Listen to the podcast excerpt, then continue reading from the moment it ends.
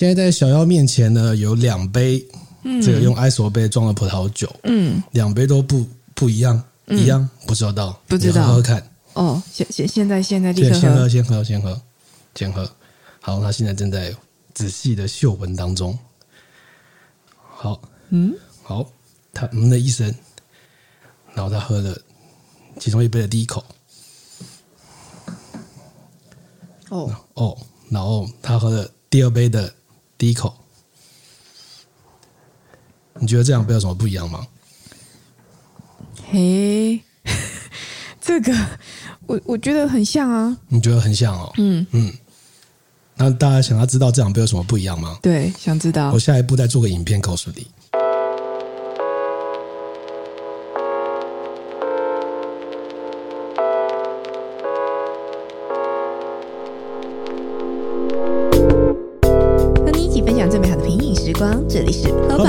吧葡萄酒。你会这样讲，一定有不一样。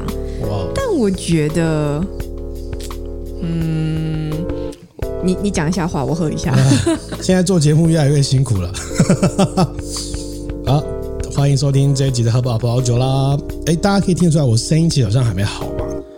我觉得可以，还是有点，但是比上一集好一点，因为上一集实在是太哑了。哦，太哑了吗？对，这还哑哑的。那这一次搞不好换我哑了。好，你现在听起来还好吧？你现在听起来还好？哦，其实有一点哑。千万别哑，你可是我们的看板娘呢。快别这么说，我喝不出来两支酒的差异。啊，今天第一开始第一个话题就是，其实是在最这个第一句的最后一句啊，哦，就是下一片下一 我们在关于这个东西，我们下一次再做个影片告诉你。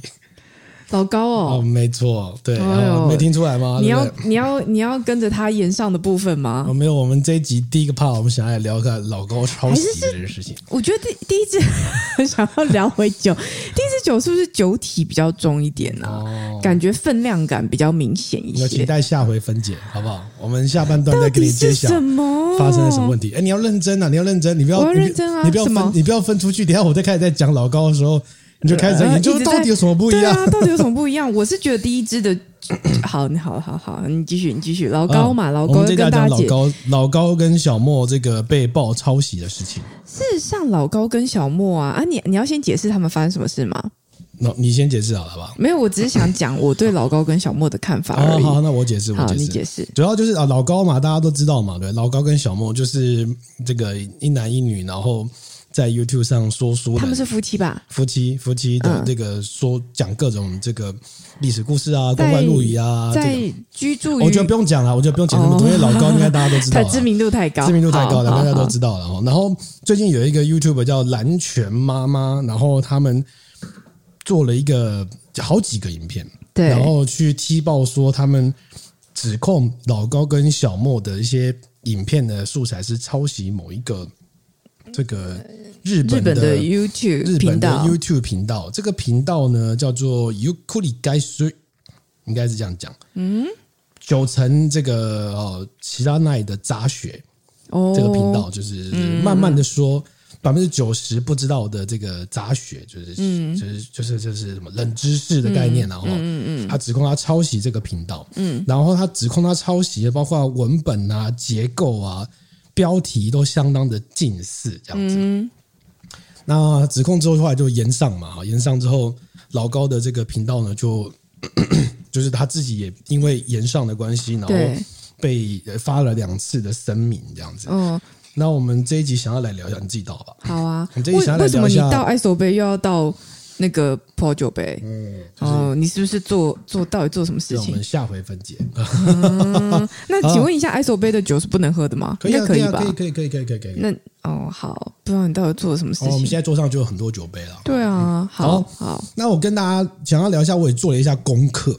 嗯哼，我去研究了一下。嗯哼，这个老高跟小莫这个频道是在二零一四年十一月十八号创立的。哦，这个节目现在有呃，这个频道现在有四百二十万部影片，呃，四百二十部影片，这么多哦。对，然后它订阅数是五百八十五万的订阅数。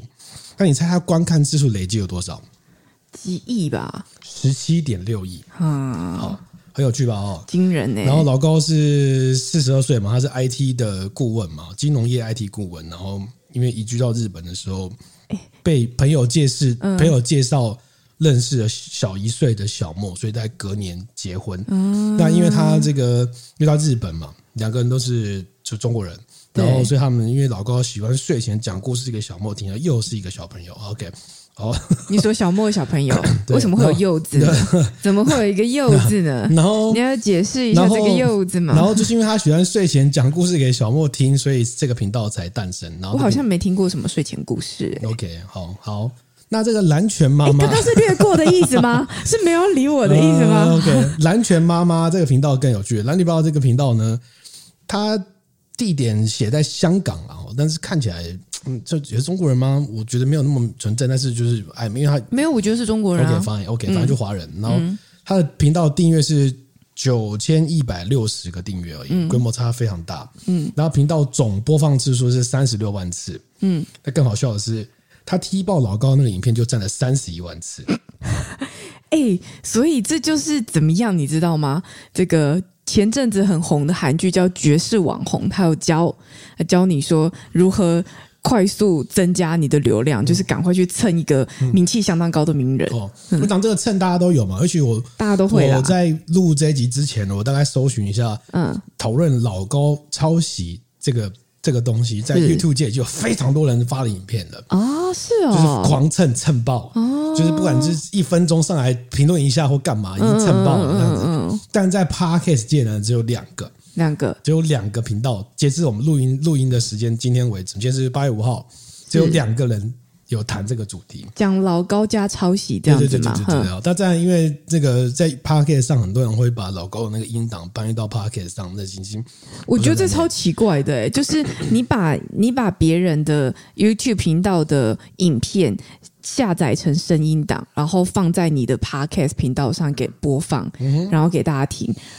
然后很多人跑去听，然后大家虽然知道你是抄老高的东西，然后你那叫抄吗？你根本就是盗他的东西，因为那对啊那影影声音完全是人家的嘛，但是大家还是会去听这样。附带一提，这个抄袭到 Podcast 的老高的版本呢，是评分非常非常低，然后一分还两分，因为下面很多人留言就骂抄袭仔，是，但他在 Podcast 的排名非常前面哦。OK，我觉得很爱听。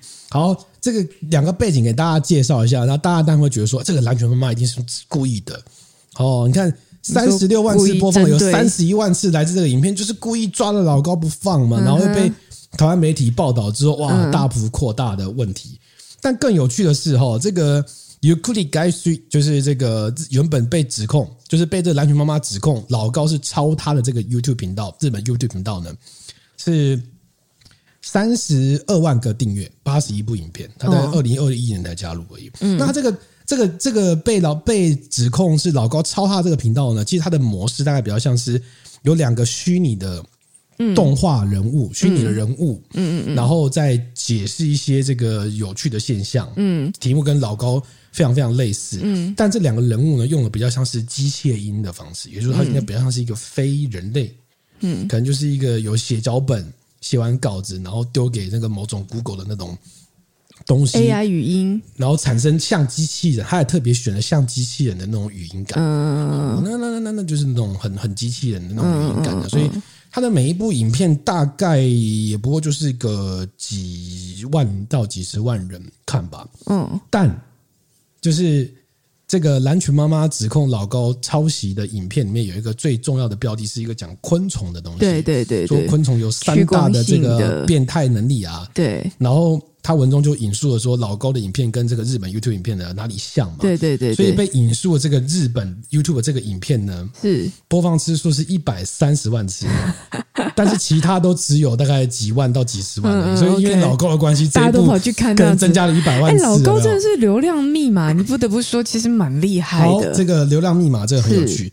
那被指控嘛？那我觉得在跟刚开始我们看到这个蓝泉妈妈的时候呢，我也觉得哇，好像很严重，因为这个人他故意用了一个老公跟小莫一样的模式，就是他也是两一男一女在那个沙发前吗？还是什么的嘛？对对对。然后，但他非常认真的展示他的认真程度，就是他去引述了呃，老高在这个影片里面，他偷改标题，因为标题跟原本的日本的 YouTube 标题很像，然后他原创标题。对，然后内容呢、结构呢、文本呢都很像，他指控是百分之一百的抄袭哦，他指控是这样子。嗯、OK，然后他还去拿了这个这两个 YouTube，就是老高跟了日本 YouTube，他们引述的那个论文的原文，然后阅读之后指出这两个 YouTube 引述错误的地方，是。非常非常认真，就展现出他这个。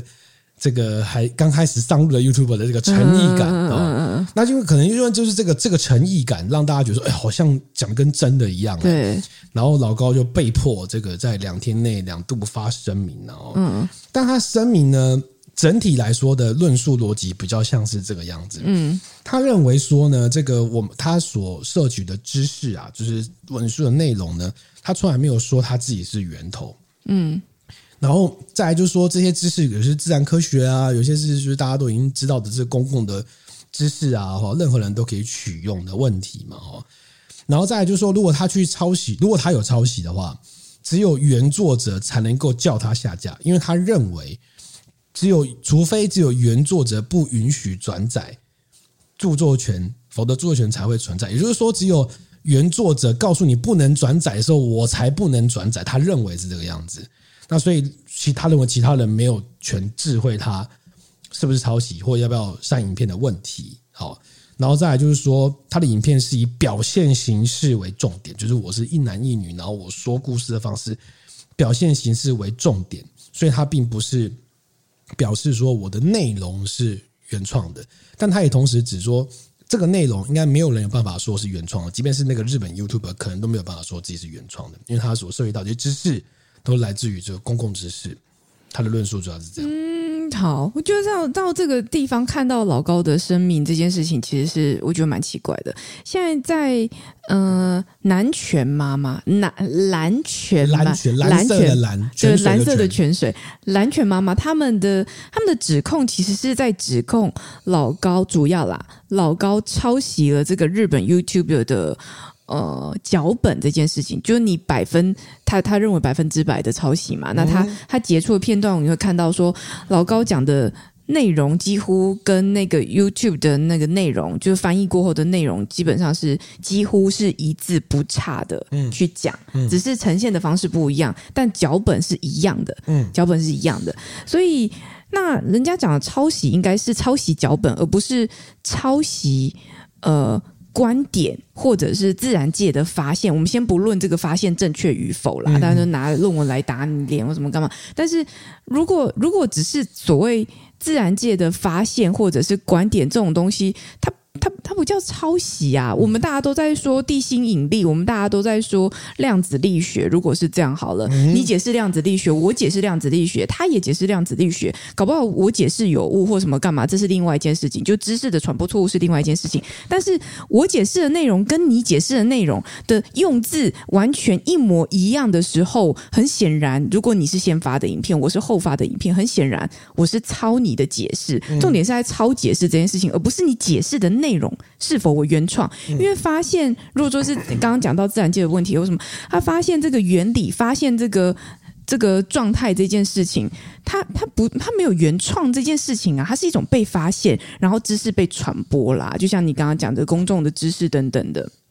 所以不存在这个抄袭知识的问题。所以第一个你们理性的点是抄袭脚本的问题，知识本身抄袭这个并不存在这个问题。对啊，但观点呢？对，我觉得观点这件事情就会涉及到，嗯，这个观点它卖不卖钱吧？有点像是，例如说，好，我们写，呃，像我像我比较会做的事情，例如说，我会写专栏。好了，如果说今天我这专栏我是赚稿费的，然后人家也发了一个专栏，然后抄我专栏的内容，然后也赚稿费，嗯，那我就会觉得他有道德问题，因为他赚钱，然后赚的比你多。呃，对之类的，但专栏这件事情比较简单，因为简单的状态是说，就是文字纯文字的呈现而已。但今天影片这个问题比较复杂，它除了声音上面，我们如果只单看声音，声音上面它的呈呈现就可以有不同，例如说 AI 的声音、老高跟小莫的声音，那抑扬顿挫这些声音表现都不同，然后再来就是影片画面的呈现可能也不一样。对，那你但你听他的这个整个声明，你会觉得说。他听起来他就是有抄袭。然后再讲到岔出去讲，就是当我看到今呃这件事情，就是蓝泉妈妈在讲老高抄袭这件事情的时候，我完全没有讶异，因为我过去在看老高的影片的时候，我的确曾经在部分我忘记是哪个影片，那部分某个影片的某些片段。就是但那但所谓片段，可能就长达当中的五分钟、三五分钟这种有一点长的时间。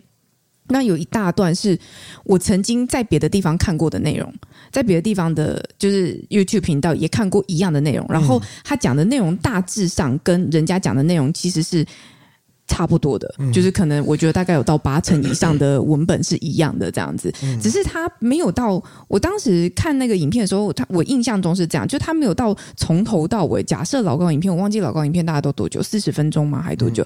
假设假设啦，假设老高影片是有四十分钟长好了，我看的看到的那个重叠的部分，可能只占了当中的就是五分钟或多少，没有到没有到整帕，它不是完全百分之百只抄一个影片。可是，的确，在我看到那一 part，他是就是。几乎可能八成以上内容都跟我之前看到影片一样。嗯、那我不意外的原因是因为对我来说，就我们一直在讲，我们觉得老高就是一个天朝底下说书人，他讲的东西就是 fun，他跟你讲一个趣闻趣谈。那如果你要把它认知成为是一个知识传播的时候，它是有风险的，因为它是老高是个人品牌，它并不具备所所有的就是呃，你你要加入它的框架，说它一定要传达正确的知识啊，还有教。化的呃责任道义啊，或者是什么，嗯，没有这种东西，它就是一个趣谈，然后大家看影片觉得很富有乐趣性，然后好像又知道了些什么，其实你也不一定知道什么这样子。那如果说你要认真去看待他传达给你的东西的时候，在过去其实因为老高的呃知名度的关系，其实蛮多他讲到不同的领域的时候，相关领域的专业人士都会跳出来去指责他的。东西论述是有错的，嗯、那有一些怎么就是颠倒，或者是可能有一些呃 A 斗成 B，但其实 A 的结果是假的这种，大概类似这种模模糊糊的问题，所以你很难去认真看待它的内容。我觉得就是看了，觉得你就是觉得呃。呃，是一个乐趣或者娱乐性为主就好了。嗯、那如果你要认真觉得说他就在给你传达知识的时候，那哇，那我觉得后面的论点本来就本来就很有。可疑之处，再加上再让我讲一下，再加上再加上再加上我们刚刚讲到的，就是我刚刚看到的，呃，不是我刚刚看到，就我先前看到的，就是他的有一些论点，的确就是可能从别人的论点出来，那别人的论点大概也有可能从一些网文论点出来。那对我来说，他就是一个抄一个，一个抄一个，一个抄一个，只是老高把它集大成，然后把它内容顺得很好，再透过他的演绎能力，就是他描述他在描述内容的时候，就算是一样的文字内容。老高的抑扬顿挫，他的他的声音表现上面就是很丰富，嗯，然后他跟小莫互动，就是会让人家觉得蛮有趣之类的，嗯，嗯，所以再加上他的呈现，你就你就获得一个完整的每日新闻。对我来说是这样，嗯，就是一个完整的每日新闻，就你会把它想想成是一个。呃，网文懒人包这样子，嗯嗯嗯、所以没有什么好意外的啊。那当他说啊，老高可能是抄谁抄谁的时候，我就觉得说，对啊，他其实应该本来就这样。就在我的理解当中，他本来就是这样。只是我们可能会比较意外的地方是说，哦，他是一个影片完全百分之百文本一样吗？嗯、如果是这样的话，我我有点意外这样子。嗯，我觉得这个蓝裙妈妈对老高的指控主要分成两个层面啊。第一个层面，他指控就是。老高是一个讯息传播的惯犯，就是他某一些讯息里面明明是错的，但是他经有一些诠释，让你觉得他是对的。比如说，像 “baby in car” 这个东西，当时老高的解释是 “baby in car” 贴在车上是为了让这个救援的人知道里面有小孩，但而并不是，而并不是告诉你车里面有小孩，你说你开我开会开得比较慢。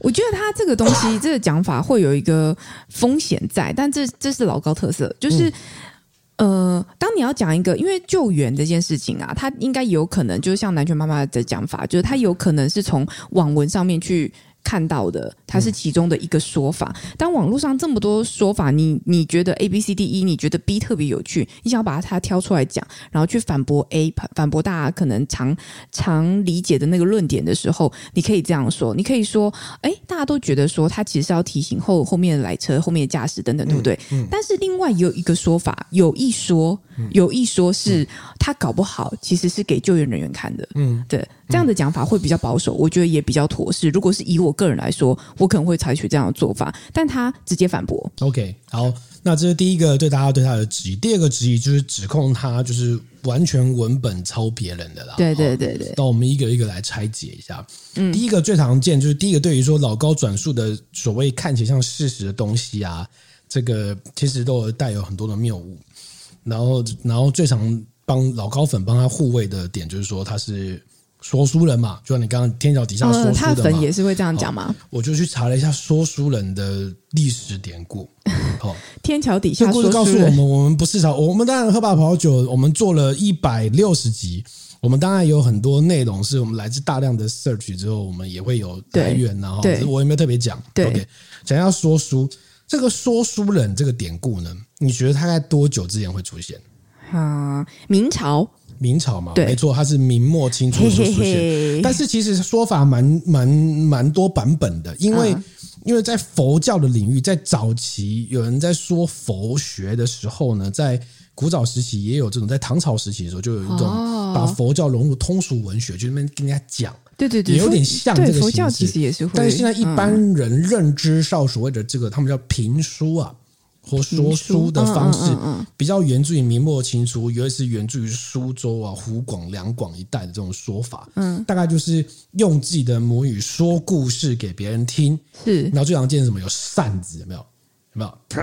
哦，经典嘛，对啊。然后有那个那个什么那个什么，这个乱拍桌，那个醒目，我们会敲桌子，请大家注意。其实就是早期的演讲的形式嘛，所以他天桥底下说书人，他还得摆一个小桌子在那边，当然，哇，要刷扇子出来，那么麻烦的。然后这个说书人呢，这个，然后后来这个说书呢，以前以前其实不叫说书，以前叫说唱艺术。哎，你们觉得很像 rap？对，没错。然后大家后来觉得说这个东西呢，后来大家说这个东西叫做说话。这个其实我们现在白话文所谓说话的这个来源，其实是讲的是这个。OK，所以我们人人是老高。对对对对对，会说话嘛。然后当事人最爱说的东西就是《三国演义》。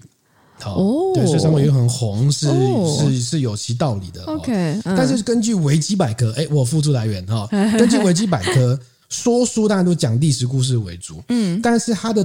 目的是为了引人入胜，所以并没有尊重历史的原貌，这可以理解。对的，就特别是如果大家对三国历史有点研究，《三国演义》跟《三国志》其实是两个不同的东西。是啊，《三国演义》是小说，是《三国志》是历史，是。然后会有很多不同的情节。是，我举个例子，比如说，大家《三国演义》告诉你，蜀汉刘备伟大，为了救国救民，诸葛亮聪明才智，关羽张飞，blah blah blah。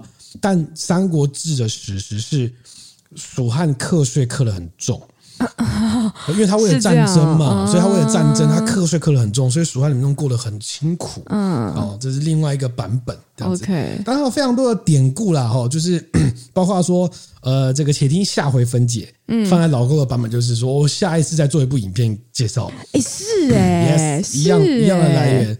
哦，或上回书我们说到。好，老高也很常讲类似这样这样的事。上次我们说到什么什么，其实都来自一样的东西。所以他抄的是天桥底下说书人啊，呃，应该不叫抄啦，应该是说就是人人类在沟通的真原创。对，我觉得人类在沟通的逻辑里面就很容易出现一个很类似的东西。如果大家有在看说书这件事情，不是看一些那种以前那种中国那种那种那种民会谈到那民俗的状况的时候，嗯，那个说书人其实他都有开场诗。哦，还有没大人懵？喂，哪被公套踢？呃，类似，这是台湾版本，就是它会有个押韵的版本。对对对。然后那个版本有点那种警示意义，然后特别介绍出那个人物的开场，跟我们现在 Podcast 开场其实很像。只是如果我们拍卡拍 Podcast 开场，如果用开场式来讲，就大家哦好老哇靠，对不对？哎，我们如果每一集都讲得出一首诗，我们很强哎、欸。不会，现在有 GPT 可以帮忙，这个的难度高很多哦。所以说书其实是名字有有来。那为什么我去查说书的典故呢？嗯，原因是因为说书的典故，我很好奇，说有没有人像老高一样？怎么样？就是当你说书一开始听到底下说书，可能没有几个人听，那你就要解释你的东西没有关系。对。但一旦你规模大到一个程度的时候，就有人去质疑你，不是有人质疑你，有人误以为真，你讲的是真的，然后必须采取行动的时候，这个说书人要不要负相关的责任？还是你可以把它当做啊，他就是天桥底下说书，你跟他认真是你的错。我觉得古代的律法要规范到这么宽，这个很先进的思想了吧？有吗？这让我来跟你解释一下。我们身为传播理论的人，是在学传播理论的时候，大家应该都听过一个东西，叫做魔弹论啊。OK，啊，我们跟我们听众应该有些不是传播科系出身的，跟大家解释一下。魔弹论呢，是你在学习传播理论的时候第一个会学到的传播理论。哦，是吗？是第一个吗？老师也会告诉你，这个传播理论已经没在用了。为什么？就举例子讲，魔弹论是这个样子，它是发生在一九三八年，在美国。那当时呢，美国就是刚开始有广播，还记得那个炉边谈话，你知道吗？嗯、小罗斯福嘛，然后当时开始有广播，然后有广播的时候，广播开始哦，开始大家可以在家里打开收音机啊，然后就有很多这个人听广播的节目之类的，然后它的竞争就很激烈。然后有一个广播电台呢，就是哥伦比亚广播公司，这个广播公司呢，其实就是现在的这个，应该是现在的 CBS 吧？对对对，就是现在的电视台。嗯。他当时呢这样子，他就一开始就在讲说啊，这个 这个他在做广播剧，当然广播剧是长这样子。一开始就讲说啊，这个人类啊，这个应该是有比人类更高级但无法避免死亡的生命。他的广播剧是这样开场，嗯，然后就这样讲这个人，讲先介绍人类这个生物，对，然后接下来插播了一段天气预报，对，天气预报，对，播播播天气的，对，然后再来是播一些那个。古典音乐的内容，然后突然插入一个新闻的紧急快报，嗯，告诉你说天文学家发现了有火星人，嗯，哦，然后那个异常的天文现象发现了，嗯，然后有那个这个播音员呢，赶快动身前往某个地方，然后发现一个陨石。然后这个陨石带来一些这个有一个外有一个奇怪的生物出现，然后我们现场播员冲到现场去了，嗯，然后去访问这个现场奇怪的生物，这个生物还跟你对话，嗯，然后描述之后呢，这个生物呢，这个大家去描述之后，突然发现这个这个剧里面突然出现远景的喊叫声，嗯，就发现说，哎，好像被这个生物袭击了，嗯，类似像这样的情况，对。然后让你觉得好像是真的，然后在播音员就开始给你描述各种剧情啊，什么空军陆军被歼灭啊，不啦不啦不啦，对，开始不讲讲讲半天，不不不不不，完到最后面才跟你讲说啊，这个现在您收听的是由 CBS 为您制作的这个空中水银剧场节目，不啦不啦不啦才开始解释，最后一段才开始嗯讲嗯，哦，那为什么这个东西很有趣呢？这个魔弹论就很有趣，就是当时的这一个广播剧呢，造成了极大的恐慌。嗯，哦，然后这个恐慌呢，就是导致说这个很多城市陷入混乱，因为很多民众听到广播，逃命，误以为觉得这个真的是外火星人入侵地球了。嗯，好，那 那所以这个这个在传播理论的最源头谈历史，就就会先跟你谈这个叫魔弹论。所以那魔弹就是指的是传播讯息就跟子弹一样打到乐听人的脑袋里面，而乐听人毫无抵抗能力，嗯，打中就中了，哦，就是这样子。那为什么这个传播理论后来被推翻呢？原因是因为后来很多人去辩证说，传就是乐听人在吸收这传播理论的时候呢，这个他们有自己辩证的能力。哦，这个他会自己去辩证这个内容，他会选择他所想相信的东西，所以并不是像你讲的魔弹论讲的一样，说你讲我就信。OK，这个呢？我们当时在讲传播理论，心想说这个已经过时了，因为现在不可能嘛，对不对？但我觉得放在这个现代里面，尤其是放在老高这案例里面，特别有趣，因为很多人批评老高的点，就是说你讲错误的讯息，很多人相信。对，我觉得正是因为很现在越来越多人因为讯息暴躁的关系，他越来越不愿意去做深度的查证或思考，所以他就会相信。这个天桥底下说书人跟你讲的东西为信为真，然后最后他采取了行动。嗯、那、嗯、那我的我的论述的点就是说，对于老高来说，他到底要负担怎么样的言论真实义务？如果有人相信你的，你是不是这个近六百万的 YouTube，有人相信你的内容，然后最后他采取了行动，你要不要负担责任？我觉得先回到刚刚讲那个，就是摩单论，我其实不知道为什么它是取消了，因为我觉得放租放到现在，其实是还是一个呃会发生的事情啦。只是现在比较可能比较那么难，呃，比较难的原因是因为当年那个年代，你可能广播搞不好也没几台，电视台也不普及。那当时没有电视台，哦，当时没有电视台，对嘛？嗯，没有电视，广播不呃，广播没几台，没有电视。可能也没有网络嘛，当时就是在那个。还没有到资讯爆炸的年代的时候，大家仰赖的你的资讯的来源就是广播，就是广播。所以广播它的，而且你你相相对的这些广播公司，它可能曾有一定程度的公信力。所以当你在讲这个东西的时候，大家就会信以为真。但是放到现在来看，可能大家会觉得说，哦，资讯来源很多啊，我可能会稍微再去找一点干嘛。但是反过来说，也因为现在资讯来源太多了，我觉得是反过来说，像你刚刚的讲法是说，呃。觉得大家就是越来越不愿意查证，与与其，或是我在收听一个懒人包的东西的时候，我觉得懒得查证。与其说越来越不愿意查证，不如说我觉得就是大家都是懒的，从古至今都是懒的，多半都是懒的。但是现在会更造成这种媒体试读的问题越来越需要被去重视的原因，是因为讯息太多了，讯息太多了，然后讯息管道太多了，我可以辨别。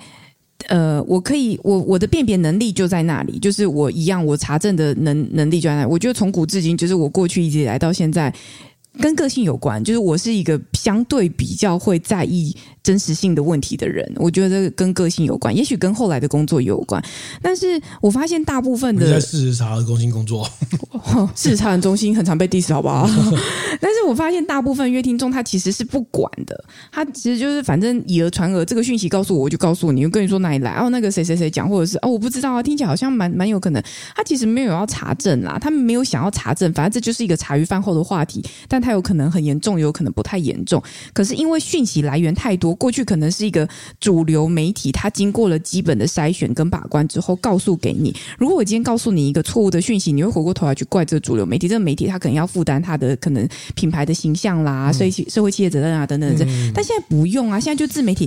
事实上，自媒体它也有可能讲的是真的，而且它有可能更深入，因为自媒体它可能部分人士他是专业人士，他在某些领域他有他很深入的研究，还可能可能。跟可能跟你讲比公众媒体、比大众媒体更深入的东西，但他又很可能是讲假的，而那假不是他刻意要假，反正他讯息来源就很混乱，在这那这边这边那边那边拼凑出来就给你了，而大家接受讯息的方式太容易、太简易了，再加上本来大家就不太会查证，或者是等等的，那这个假讯息的泛滥的问题就会越来越严重啊！所以回到老高的问题，虽然结果是一样的，但我认为并不是大家现在越来越。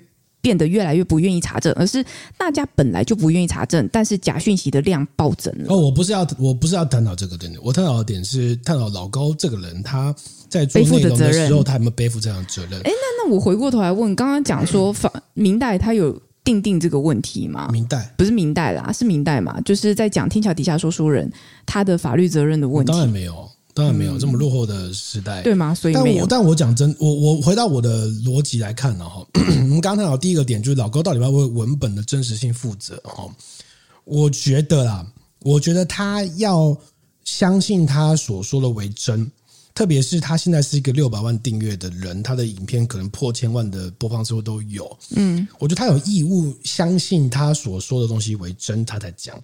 那第二个就是。那你要如何相信你所的东西为真呢？我觉得有一个某个部分就是你有没有经过适当的查证跟 check 原本的资讯，而不是说，哎，我只是说给小莫听，只是刚好放上 YouTube 上，所以我本来就没有说我他当然他没有这样讲哦，就是说我本来就没有说我说我是真的，我就是看别人的内容。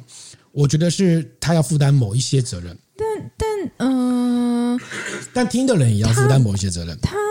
他听的人在采取行动的时候，你也要负担某些查证。我我觉得这件事情很难很难，原因是说，呃，大家大部分人或多或少都会传播错误的讯息，只是这错误讯息大或小，以及你被受你传播的群体的量体大或小。嗯、那今天老高这个问题会拉到这么一个高的层级的原因，是因为刚刚讲他六百万订阅，是的。他的每一部影片可能都非常非常几万人、几万人次、几十万人次在收看，是几百万哦，几百万，对不起，对不起，几百万到几千万人次。你看六百万已经占了台湾人口的四分之一了嘛，嗯、对不对？所以当这个程度。到这个程度的时候，大家就会觉得说：“哇，你你也算是个，你看起来应该也算是个公众人物了，你是不是要为你的言行负责啦？或者是你讲说，那我疑惑的是说，那条线在哪里？那条线在哪里啊？对，请问，对，六百万，然后，这个我五百万，我可以给你解释，三百万，我可以给你解释，好，我给你解释，不是数字的问题，而是你讲错误的东西之后影响的范围有多广？那我怎么评估呢？不是你讲的东西，如果会大家采取一个错误的行动，譬如说，我举个例子，你说贴纸是 Baby in Car。是这个理由，是为了救援人员，这个无伤大雅，对吧？你贴贴纸，无无没有没有没有任何影响。嗯。但如果你今天讲了一个东西，是可能让这个人采取错误的行动，比如说错误的减肥方式，比如像艾丽莎莎，哦、嗯，那可能会采取危及生命的时候，你就要负担相当的责任，嗯，对吧？即便即便他今天。搞不好他的影片只有五千人看吗？当然，当然，当然。所以你觉得这是严重程度，这是事件的严重程度问题，并不是他传播的群体的量体多广的问题吗？所以，但不管你传播什么，你都要相信这个东西是你认知为真嘛。大家认知为真的结果之后，我觉得在在评估影响力的结果之后，你就要去评估说，哎，我要不要做到什么样的差？我觉得对于。制作这些影片的创作者，这些 YouTuber 来说，他不可能觉得他讲的东西是假的，对，但他有可能也没有很确定，他就讲了，但他不太可能是我明明觉得这件事情是假的，我还告诉大家，哦，所以他一定有某度某个程度的信任对这些讯息而言，对对对对，就像就是像艾丽莎她当时讲她用那个减肥法，因为她真的很相信啊，她是一个真诚的推荐给对，对，但是她忽略的点是，如果有引起大家模仿之后，她可能产生的健康影响是。什么？我觉得这个就是我们为什么会这个这一段时间会去批判艾丽莎莎，会去批判李哥太太，只是接受了几个心理智商的内容就来开课程的原因，就是因为我们认为你轻率的把这东西经过非专业的思考方式铺露给别人的时候，别人可能采取了错误的行动，导致危及生命的时候，嗯，你要负担相当的责任。好，那这样子听起来，那个除了被病影卡之外，昆昆虫趋光性这件事情其实还好，我觉得还好，我觉得还好，我觉得还好。哈，所以最后我们探讨的第一个点就是有关于。文本内容来自错误的问题，老高要负担什么样的责任？但有时候那个界限跟范围，你其实还是会蛮模糊跟难以界定的。哦、例如说，假设今天像我很喜欢看的一个 YouTube 频道叫维思维，哦、他就会很常在讲跟心理学相关的内容这样子，然后他会跟你引述一些来源，跟你讲说，哦，这个心理疾病，例如说啊，煤气灯效应或者什么什么的，嗯、然后它的它是来自于哪一个规范底下的地级的什么什么什么病种，然后它的特征是什么什么什么之类，他会。这些讯息给你，但事实上，如果今天他讲错了，假设他跟你说，呃，煤气的效应就是因为呃 A B C D E，然后这几种，如果你以上五种你有四种，就表示你可能是这样子的患者。如果他讲，但他讲错了，然后真的有人听到了，然后他就担心说啊，天哪，我好像符合，所以我是患者怎么办？那我应该要求医或什么？我应该要干嘛的时候，可能造成他的恐慌。那这样算不算？算啊。而且你在看那维思维，其实我都抱持着怀疑的立场。因为以我认知的心理学，我上过那个威斯理大学社会心理学内容里面，其实心理学是一个争议的学科，是就他没有办法用科学的方式重复验证，所以他探讨一些现象，有一些会被就是若干年之后会被推翻。对我，我常举个例子，比如说我们有以前以前在谈判的时候，我们一个谈判的伙伴就跟我讲说：“哎、嗯，你在谈判的时候不要这个手插胸。”嗯，对对对，为什么？因为他会觉得说，这个代表说你没有跟对方交流，哦、或是你要展现出一个敌意，哦、然后我就去查了这个来源。可是很多说法、欸，哎，也有人说，我觉得听我听过超多反向说法的。有人是像你这样讲，嗯、有人说这个其实是防御机制，有人说感受到不安。我觉得这是就是就随便大家解释。但是我我会采取一些我觉得我自己觉得。用起来之后，好像会产生一些效果的情况。譬如说，我最常见的就是，当我在开一场会议，我要跟别人沟通或者要表达意思的时候，我会特意的挺直我的腰杆。嗯，好，因为我听到的那个心理学说法是，你挺直你的腰杆之后，告诉你自己是一个要这个上战场，或者给你一个武装的状况，你会更有自信去表达你所说的。嗯，那我自己会采信是，当然我自己觉得这个对我来说很有用之外。我也看到别人在开会的时候这样子哦，没有驼背坐着，嗯，我觉得很不好看，所以我会告诉记者，哎，你就挺直腰杆做，我觉得好像不错，哦，不管是这个东西真或假，对我来说仪态上都是比较好，所以我决定采信。好，不敢说，那第一个 part 就是我们觉得说，这个蓝犬妈妈点出的这个点，就是告诉我们、提醒我们说，你可能要去思考，这个太过容易获得的资讯是真的还是错，真的还是假的？嗯，好，我觉得这个第一个不错。嗯，那第二个被质疑的点就是文本到底有没有抄袭？对，因为蓝群妈妈指控的点是老高完整的抄袭，他用百分之百哦，好，完整的抄袭这个日本 YouTuber 的结构结构。好，那。我先复述一下几个我觉得听起来蛮有道理的这个这个其他的 KOL 的说法。嗯第二 KOL 是许常德，他是台湾很知名的作词人。你说哎，知名哪知名？我讲几首他写过的歌，你就知道。苏慧伦的《鸭子》啊，听过对不对？哈，王力宏的《流浪手心》啊，这是什么？许茹芸的《如果云知道》，如果云知道，随便讲几个，我靠，哦，就是他写的，他写的哈。然后他也 po 了这个东西，然后下面的很多老高粉在为也是帮他这个老高这个说没关系啊之类的，但许常德就回了一句话说：“嗯，故事都是有版权的哦。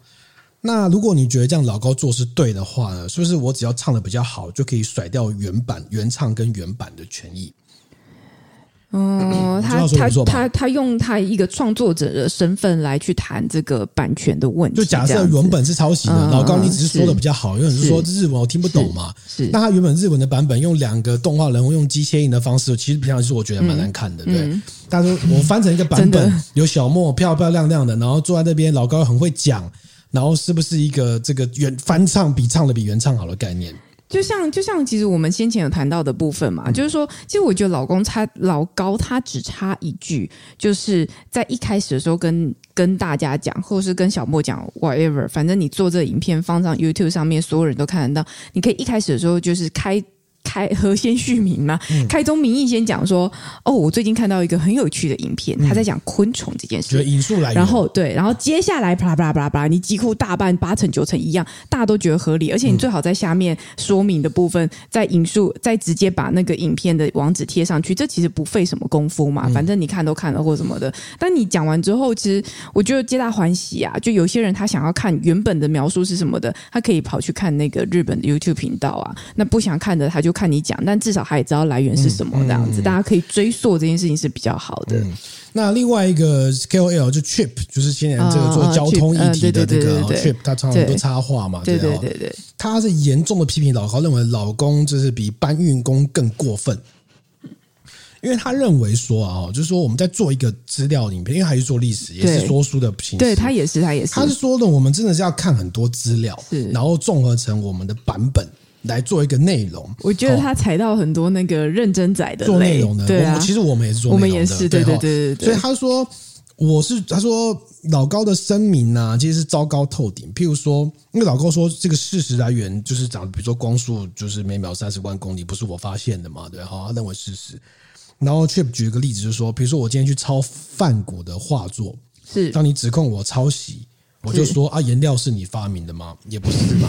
就他觉得老公是用这种方式来做辩解。哎，但他可能会有他自己调出来的颜色啦。嗯、但这这颜色也不是你发明的啊。没有他，一定有人，一定有人混出过一样版本。你不是原创，你很难说哎、欸。有些 有些画家他们特别会调色，他用色的那个技巧有可能就是他很独到，这是他之所以能成为大家的原因。OK，好。然后他说他也是历史 YouTuber 啊，但很多主题也被说到烂嘛。对，但他其实也是做很多功课来去阐述。他说，如果他如果避免被抄袭，就是他不会去看其他历史 YouTuber 的影片，然后再来就是他会资料自己去找，然后他就可以保证说，我找很多资料，即便大家的来源是一样的一本书，我也会做出不同风格的影片。是，就他认为我我而且我有信心说，即便这个主题别人做过了，我可以做的比别人好。嗯嗯嗯，他是用这种方式去理解这个问题了。是是好。那到文本的部分啊，是我必须说呢，这个蓝泉妈妈她做的影片告诉我们老高抄袭这件事情。对，她说他们花了认真时间去爬书，她想要提醒大家说，这个不要囫囵吞枣。对哦，我告诉你，我做到了，怎么做到的呢？怎么样？蓝犬妈妈那影片指控老高在昆虫那个影片当中呢，去抄袭了 YouTube 日本 YouTube 的内容，并做了比对，对不对？我去看完了日本 YouTube 的影片，你好认真哦！哎，不就是要这样子吗？如果你要实事求是，就要这样子吗？真的，我看完之后，我的结论是，我觉得老高没有抄袭。嘿，你知道为什么吗？因为他只有那一段是一样的。我去看了日本 YouTube 影片，当然他们引述内容有部分重叠，像 Trip 攻击的方式，就是有一些语句论述的结构是一样的。是是是，我必须说，看起来依依台湾著作权法的方的论证方式，今天跟大家解释一下，台湾著作权法第一个就是台湾著作权法的人不保障概念，是他只保障成品。举个例子，比如说你做了一个杯子。嗯我不能说我做我也做了一个杯子曲线怎么样之类的。我我我我，比如我想了一个杯子哦，我举个例子好了。这个例子比较像是说有一个小说家，他他创作了一个小说，这个小说的概念比较像是说，我们把一个有个杀人案，嗯，有六个死者，嗯，但杀凶手把它切成七个尸体，嗯，让你以为有受害者几个嘛，对不对？嗯。后来金田一事件部引用了这个概念来用，所以原本的小说家非常非常生气，然后就去提告。那当然就是不成立，是为什么？因为法官认为你是这个概念，所以每个人的做法不一样嘛。哈，就是很多，不然你做个帽子，别人说我做帽子就是抄袭我的帽子，就是你的帽子上面插一根草，人家也插一根草。对，哦，他抄袭的概念是不受保护的哈。那台湾著作权法认定抄袭在哪两个部分呢？第一个就认定是说你是成品，然后第一个是你们两个有没有接触过，所以接触过去，你有没有可能看过这个内容？嗯，好，我觉得老高应该有看过，因为看起来。论述的点呢，很类似，尤其是 Trip，Trip 他找了更多这个老高讲过的题目，这个日本 YouTube 也讲过的题目，其实大概有五六个。哦，他搞不好就是他缪斯女神啊。他特别老高又会懂日文，所以我觉得推论上合理，他应该是有看过。再来就是有没有相似度哈？对，我必须说呢，这两个影片重叠的程度没有像兰屿妈妈讲的这么多，原因是因为他们呈现的形式完全不同。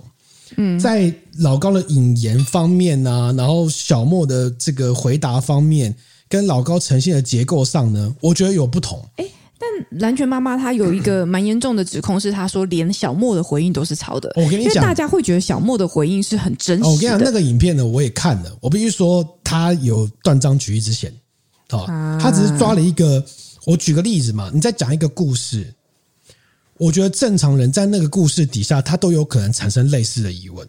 哦，他只举了那个例子，但事实上，我觉得多数是不一样的。嗯嗯，好，我觉得多数是不一样的哈。所以老高可能确实参考了这个影片，然后他可能确实没有认真去扩展。譬如说，以我这样公开喝吧葡萄酒的制作方式，譬如说我我看到某个有趣的点，我去做研究。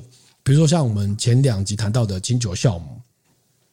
有人谈到这个酵母的问题，我我们在书上查到不同酵母的几号几号几号，我就特别去查这个酵母的几号几号到底哪里来的，嗯，当时怎么样发现的，嗯，原本的价格是多少，嗯，这就是我投入我的东西进去做的价值嘛。是老高在的部分呢，价值部分可能比较少，嗯，他确实有很大部分内容跟那个 YouTube 很类似，嗯，但他确实看起来比较像是他看完那 YouTube 之后，他用他自己的方式重讲一遍，嗯。所以我觉得结构上没有完全一样，而且甚至出现一些内容是那个日本 YouTube 有讲到的内容，但老高没讲。老高可能觉得不有趣，他就不讲。譬如说，那个日本 YouTube 在昆虫那几套提到，为什么昆虫不会变得那么大？哦，为什么？想知道哎、欸，我我没有认真研究啊，反正我有的时候没有那么大。但是老高那个昆虫里面没讲，他就讲说昆虫的壳啊怎么样，在海底生活怎样怎样，巴拉巴拉。好，有些事情实际上是没有讲的。我觉得他应该去无存精了，哎，他真的是厉害的说书人。他可能就是把它顺成一个比较顺的稿子。对啊，对啊。那我们就说啦，如果老高是这样模式的做法的话，我只能说他比较偷懒。我不能说比较偷懒，就是说你辜负了大家的期待，因为大家会认为说你讲的这么顺，你可能哦真的读了很多东西，对，然后把它结构成一个很顺的说法，对，就是我们所谓说顺用通俗的方式，但对事实可能比较没那么尊重嘛，哈。我觉得架构上比较像是这个样子，是是是。譬如说老高有一集讲罗斯柴尔德家族的时候，啊、因为这跟葡萄酒有关，没错。我也听了一下，我发现就是说讲的部分是错的，嗯嗯，但我也不会跟他较真，就是说哦，你就是理解上就这个样子。而且老高还是很会讲啊，他真的还是很会讲，对的。但是我必须说，嗯，他确实辜负了一部分的听众对他的期待，是就是你做的功课不够多，观众啦。譬如说。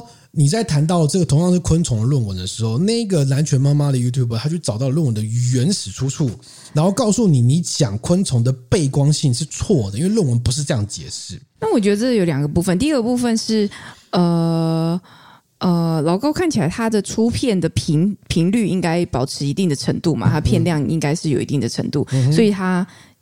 有速度或者是有频次的压力，他不可能真的做到这么严谨的查证。当然，这不是替他开脱的借口，但是看起来，我觉得看起来就不太可能，因为我们大家自己做内容，你都知道，如果你要讲一个东西的话，它其实。食人牙会是最快的，你要直你要直接就是其实很难，但对我们来说，尤其是我们做媒体出身的来说，其实我们比较知道从哪里找正确的消息来源了。我觉得这是我们有把握的部分。好，然后第二个部分是。今天南拳妈妈蓝，我一直讲成南拳妈妈，蓝拳妈妈她基本上就是一个踢爆的角色。你今天要做一个踢爆的角色，你做的功课本来就要更足，你花的气力就会更多。尤其是你是他是九千的订阅者，对，尤其是你是是六百万的，对，尤其是你是对你说对，就是他是要挑战的那一个人。你今天要挑战的那个人，你本来就是要。做更多的资料去爬书，然后你要找到你，你等于就是反方，你要有办法去辩证对方是错的嘛。所以他本来就有可能做这件事情，当然他做这件事情很累啦，嗯、就是要花很多时间，我们可以理解这样子。嗯，嗯但我觉得老高目前的状况啊，就是说，我觉得他有，我觉得我们听完之后，哦，对事实的查证，我们刚刚提描述了，对于文本的东西，我们也描述了，但我觉得他的声明有两个地方没有诚恳交代这件事情是。虽然我没有很常听他的东西，对，但我觉得对公众人物的期许来说有点失望。嗯，第一个是他对著作权的认识，嗯，他认为著作权这件事情是只有当事人可以要求我下架。No，应该呃，应该是说对当事人要你下架没有错，但是著作权这件事情是当事人创作完之后就已经产生的，并不代表你可以直接引用。嗯，好，如果你有引用的话，嗯，第二件事情是说你自始至终没有说明你的文本到底有没有抄人家的。基本上我说哦我看过他的文本，但是我经过不同的诠释修改，因为你你论述的内容看起来很像，但是我不会说，我不会说你完全抄，但是看你们文本有类似的情况的时候，我觉得你从头到尾都没有解释这一点。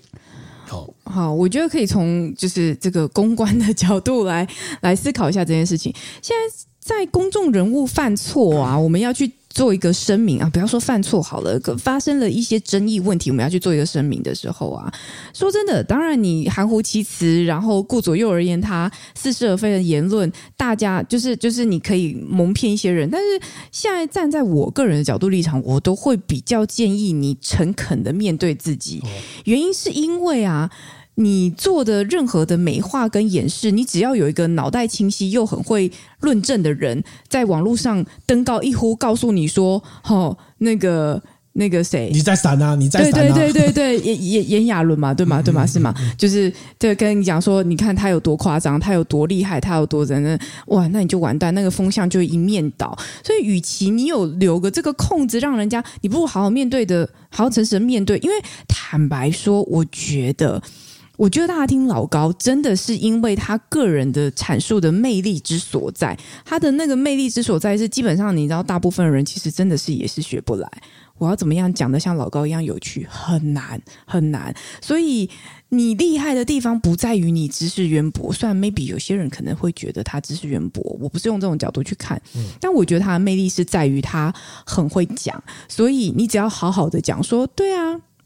我不是只看这个 A 影片，其实我看了 B、C、D、E、F、G，我看了超级多，你们知道吗？所以这只是我取取样的一个来源，就我受者一个来源。那我受者来源还有很多，我就是想要告诉大家这件事情这样子。那如果大家对于这个讯息方面的真假有疑问，哎，也很欢迎大家来提供更多的建议或什么干嘛。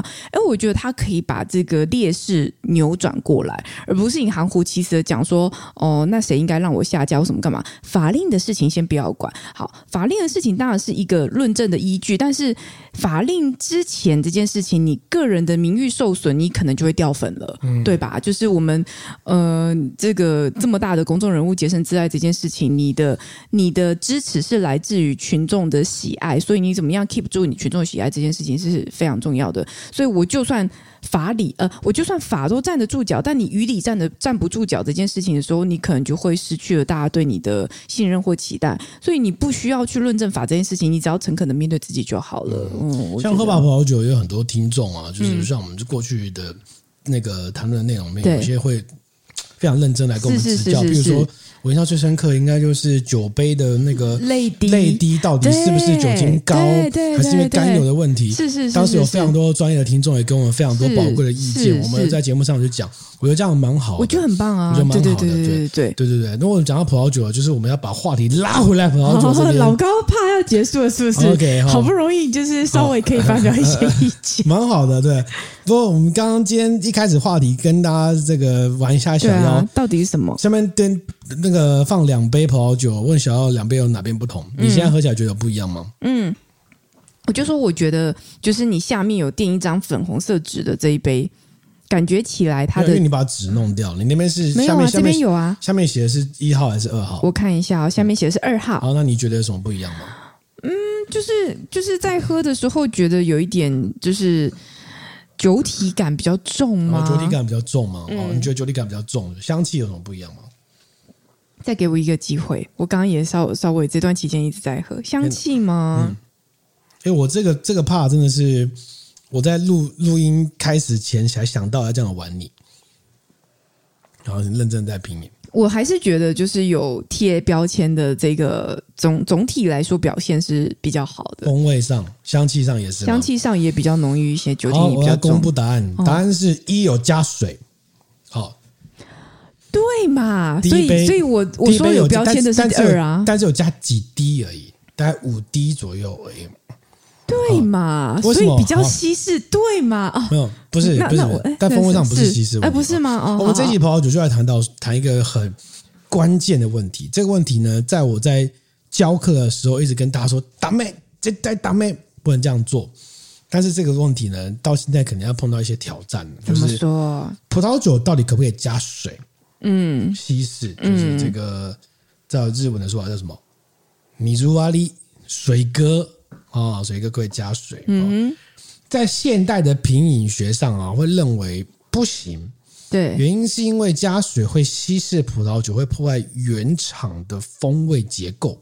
嗯，我们教课是这样讲嘛。嗯，是是有些是比较极端哦。我看到有一些国外的论坛专家会说，比如说我们这个杯子嘛，比如说我们喝完一个一第一支酒，是那我要喝第二支酒的时候，有人会说用洗一下，用水洗洗一下杯子。对对对。国外的专家会告诉你不行，因为他认为呢，你残留的水液会稀释第二支酒，所以最标准的做法是用第二支酒的一点点酒液先涮一下杯子。的确，但很浪费啊，很浪费嘛！哈，这个这个这个想法，我其实之前在酒展的时候有有想过，我觉得大大部分人应该都有想过，就每次在酒展，然后你试这么多的酒，当你要。试很多酒，啊，有些前前一支酒的酒液会在你的杯中留存，所以你会想要用自来水请开水，然后稍微洗过、涮过它，然后再倒嘛。但你涮过它的时候，其实你的杯中的液体，它的那个水滴其实没有办法完全去除啊。那你再加第二杯，你其实稍微会影响它的结构。其实我思考过这件事情。好，今天听完这个课，可能让你有不同的想法。怎么说？哦，我们先讲这个加水这件事情啊，我们猜不同的结构。好。在葡萄酒最一开始之初，比如说我们在古希腊的时候，是古希腊人喝葡萄酒多半都是加水加水，嗯，他们不止加水，还会加香料，比如说加百里香啊、肉桂啊、加药草，还是加蜂蜜？对对对，甚至还有一种版本就是加面粉，呃，面粉也有，反正加什么想要加进去的，想吃的都加进去。哦，然后甚至还有一种很，还有一种那种比较低等的酒，就用果渣跟酒槽加水去混合。嗯，好，加这么多香料的原因就一个。请记住啊，西豆子就是以前的酒很难喝。对对，但是以前呢、啊，为什么会加水饮用？原因原因是因为说，嗯，当时纯净水的条件比较差。哦哦，所以它必须，对对对对，所以如果你有你反反正不管我发酵成一个酒之后，因为经过酒精的杀菌之后呢，对，比较不容易中毒。对，我有听过这个说法。对，然后再来就是呢，葡萄酒啊，因为当时人不知道酒精是什么东西，嗯，就当时觉得葡萄酒那个酒呢是有药用效果的。嗯嗯嗯，像古代这有个哲学会提到说，这个葡萄酒可以使男人发疯，也可以使女人肥沃。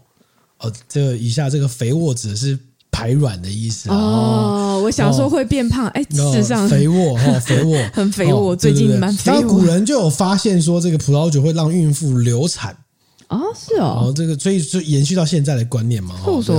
所以呢，古希腊社会其实不赞成女生饮酒的。嗯，那古希腊还有一个 recipe，在这个荷荷马的《奥德西》这个书里面有提到。哦，古代的 recipe 就是葡萄酒这个米兹瓦利的方式，就是一份葡萄酒加二十份的水。所以你可以发现，它其实是用 水掺酒，而不是酒掺水，你知道吗？嗯嗯嗯，他们用嘴去稀释这个问题啊，大概是这种东西，就是古代。所以告诉你，葡萄酒一开始的由来可能是长得这个样子。是，当然因为现代的品饮风味学告诉你，我们原厂设定啊都已经调整好了，你不要再加水破坏这个美感。是，但第二个问题就要问：是葡萄酒在酿造的过程当中加不加水呢？有吗？没有吧？酿造过程不加水吗？清酒会加水哦，清酒会加水。清酒在酿造完的时候，酒精浓度大概是二十帕左右。哦，对你有说，所以它会加出厂前会在就是加榨完之后会兑水到降到十五帕左右，但因为水跟酒精不会完全融合，是，所以清酒需要一段的时间的储藏效果。葡萄酒没有加水吧？哦，跟你解释一下，是，其实是有的，有吗？有的都有吗？有的，只是现在法规没有允许你标。譬如说你在压榨的时候。那个葡萄皮呀、啊，可能会就是压压压到后面之后，它可能会卡住在酒槽上。嗯，这个时候你正常做法怎么做？用水冲一下。哦，然后水就淋进去了。所以它是会加一点水的。所以它，但它这种添加，它呃，它这种加法并不是添加的加法，它这种加法只是因为酿造的过程当中会有水掺进去。我管你的，反正你有加，那反正你有加哈。嗯、然后在澳洲的超市呢，我们去过纽西兰、澳洲嘛，大概哦。澳洲的超市只允许销售酒精浓度不超过十五趴的酒。酒精浓度不超过。澳洲的规定是超过，就是有澳洲的听众欢迎请指正我，如果讲错的话，就是说，也就是说，如果你超过十五趴以上的酒类，你必须要专门的就是酒类专卖店啦，执照。对啊，对啊。所以在一般的专卖店里卖十五趴以下的酒。嗯嗯嗯。那如果像美国这样，哇靠，每天都热的要死，超过十五趴怎么办？加水。加水降低一下酒精浓度，这样子方便出口到澳洲。哦，澳洲哦，是哦。那在近年有一个很重要的讨论，就是我们最近这几集也谈到气候暖化对葡萄酒造成的影响。是在法国啊，在一九七零一九零七年的时候，因为当时就是发生了一些这个造假事件，所以当时呢就觉得说不要掺水，不能掺水，所以当时立法禁止的。法国有禁止。禁止的，法国禁止可多了，嗯、连浇水都不行。对啊，对对对对。但是最近在气候暖化的危机之下，在法国的南部，越来越多酒庄呢呼吁把这个加水合法化。为什么呢？哦、原因很简单，法国南部太太，你可以理解像普罗旺斯或是朗格多克那一带，因为阳光很大颗，对，所以酒精浓度很高。就是因为给大家一个基础的观念，就是、嗯、就是因为那一带的阳光很大颗。所以你的葡萄熟度都会太熟，太、嗯、太不不酸，嗯，所以它才会为了增加这个多样性，在南法那一带才会允许这么多的葡萄让你混酿，比如像教皇新堡允许十几种的混酿，哦、它其实就是透过不同的葡萄酒的熟度达成一个你要的平衡。哦但越越冷的区域，像布根地，对，他就告诉你，你只能用黑皮诺，对，因为我们够冷，你不需要不同的葡萄品种去打出你所谓的平衡，嗯，所以越热的气候，它会允许越多的葡萄品种，嗯，来强调你的法定的那个民管物里面哈，嗯，像南法或南融合其实都有这种状况，很多葡萄品种，当他们发现说，因为气候暖化越来越严重了，所以你的酒精浓度越来越高，酒精浓度高会发生的问题就是，如果你糖太多。你发酵到一个程度的时候，酵母就会不工作，对，罢工，对，请育婴假。啊，不是啊，不是请育婴假，他没有育婴啊，请这个 请特休假。是。哦，那发酵就变得很缓慢，或甚至不发酵，是，所以这个时候，这个酒庄就觉得，那我是不是加一点水，降低这个酒精浓度，让你这个发酵不要卡住，不然你永远就是会有糖我，发酵不完，嗯，然后酒精浓度又很高，嗯，就有这个问题，好，就有这个问题。在那个这个南法呢，就有酒庄呢，去这个他们的这个欧洲独立葡萄酒种植者联合会的一个主席就说，应该欧洲要修法，让生产商可以用可以控制的方式，向葡萄汁添加百分之三到五的水，嗯，哦，你才能够降低嘛。在波尔多的格海夫，就是在这个波尔多很著名的一个以历史区闻名的一个产区呢，就跟酿酒师说呢，我没有办法，因为天气很热，所以我葡萄被晒干了。当我有枯萎的葡萄，产量又低，然后十六趴的酒精浓度的时候，你叫我怎么办？这么高哦！我只能十六趴，它已经接近那个上限了，就很热啊，啊就很肥啊，怎么办呢？所以我只能加水。那目前呢，一般来说，哦，就是酒精浓度很高哦，十四点五、十五趴、十六。那法规又不允许你加水，那怎么做呢？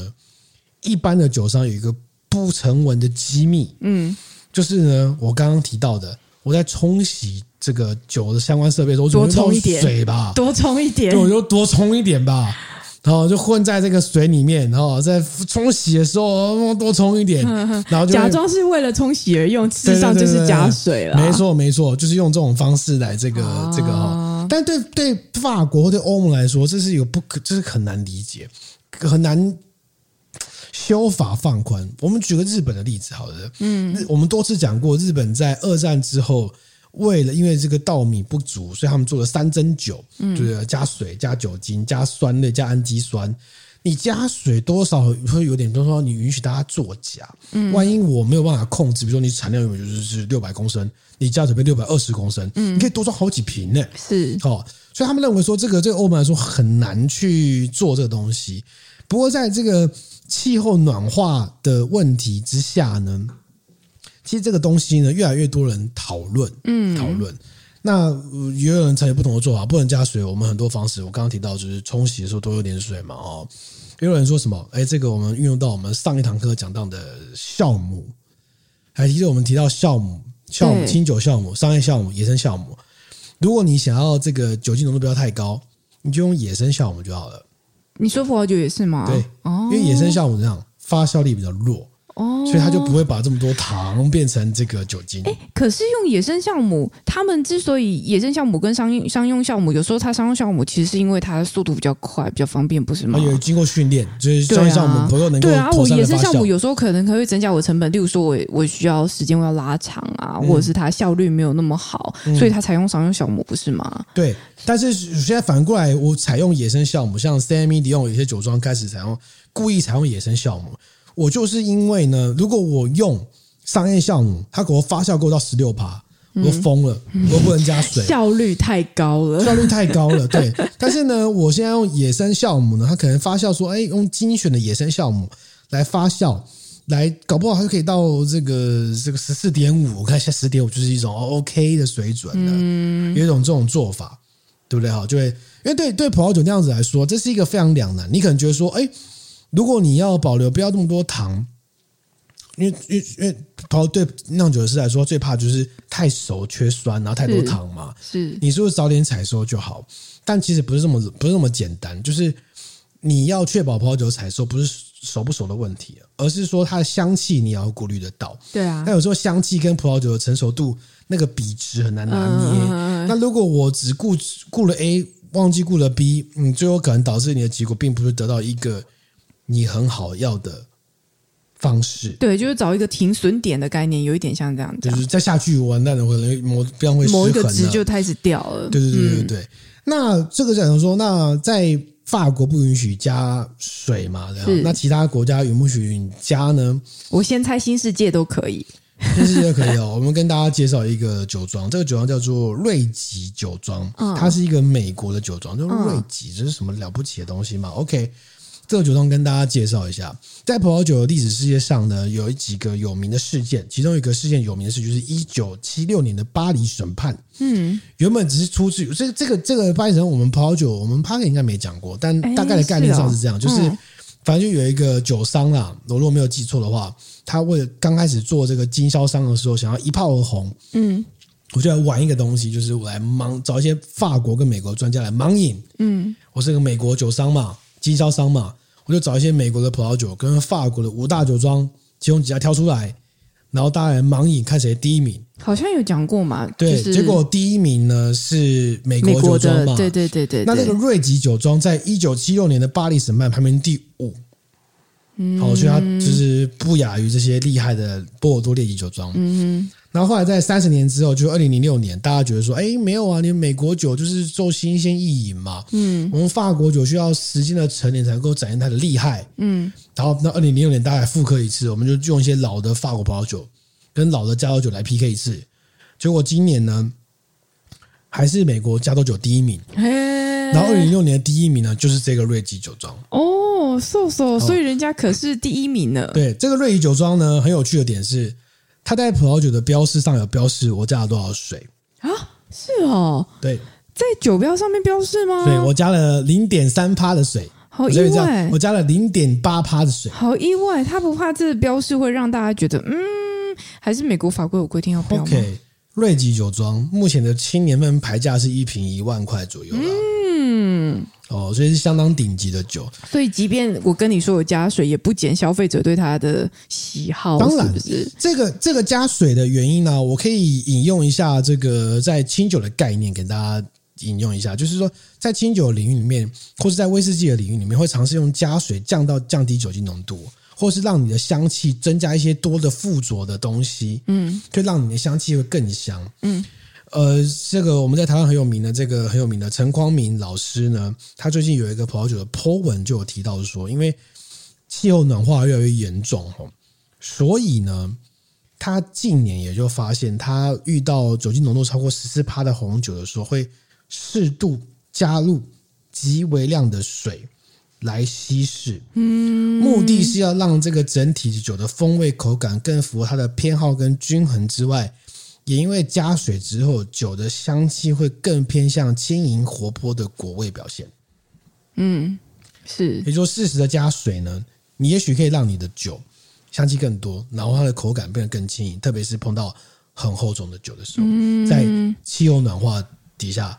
四点五趴变得非常常出现的时候，嗯，说说原来，所以那回到我们刚刚你做的加水的这个测试的部分，你骗人，你一开头说什么下一集再分享，你这一集就分享了。我是为了介绍老高这个梗，哦、好不好？是不是？OK，会不会真的有人在期待下一集？好，那你自己喝，你觉得有差吗？在你知道答案的情况下，我觉得啦，我觉得口感上没有差别，因为我加的水其实非常少，我只加了五，我只加了五 滴。OK，哦，但是我觉得香气哦，我那我我讲反了，我说香气没有差。是口感上有一点点影响，是，但有点影响，并不是偏好或偏坏，就是你可以喝得出来，一支酒稍微轻一点点，对啊，也有稍微重一点点，对啊。